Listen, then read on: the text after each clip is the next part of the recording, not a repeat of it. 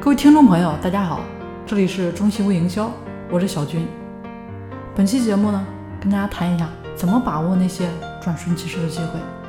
首先呢，跟大家讲个故事啊，关于微商卖大米的故事。为什么呢？因为昨天聊了一个客户啊，是卖大米的。为什么要做大米呢？啊，对方说，首先觉得，大米足够好，不仅仅是他自己啊，也想给周围的人呢，提供一些好的大米吃一吃。其次呢，想通过做大米这个事情，连接到更多的客户，进而在这个链条上呢，输送更多的优质农产品出来。不仅仅是为了满足大家对好产品的需求，还有机会呢，把这个事情做成事业。那为什么通过微商的方式来做？一方面也是看到有那么多人在做，啊，感觉微商呢可能是一个机会。再者呢，除了微商的方式之外，也没有更好的途径了。那即便是如此呢？他们还是对微商有所抵触的。他们朋友圈里的一些微商的所作所为，是不是让大家很多人都不适应？比如说类似于晒钱、晒房、晒车的做法。我跟这位朋友说呢，要理性的对待这样的事情。你为什么觉得微商会是机会？其实不也是看到那么多人都在赚钱吗？如果说别人闷着不吭声，你又怎么会看到微商的机会？当然，至于你要不要做成那样的微商呢，是你自己说了算的，并不是所有的微商都要晒那些东西的。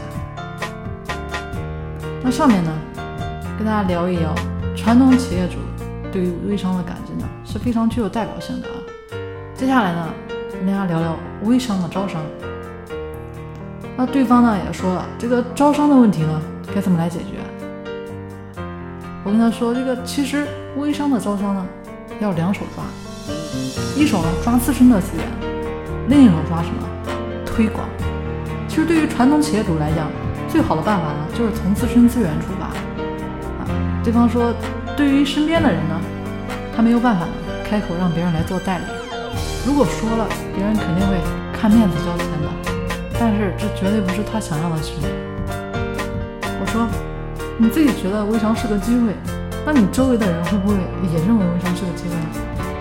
对方说那是肯定的。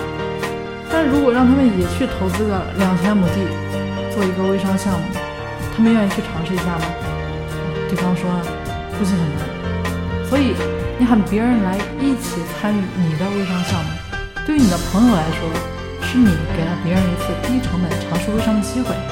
他们不但可以吃到足够好的产品。还有机会感受一下微商的机会。那你周围的朋友是项目的投资者，而不是代理商。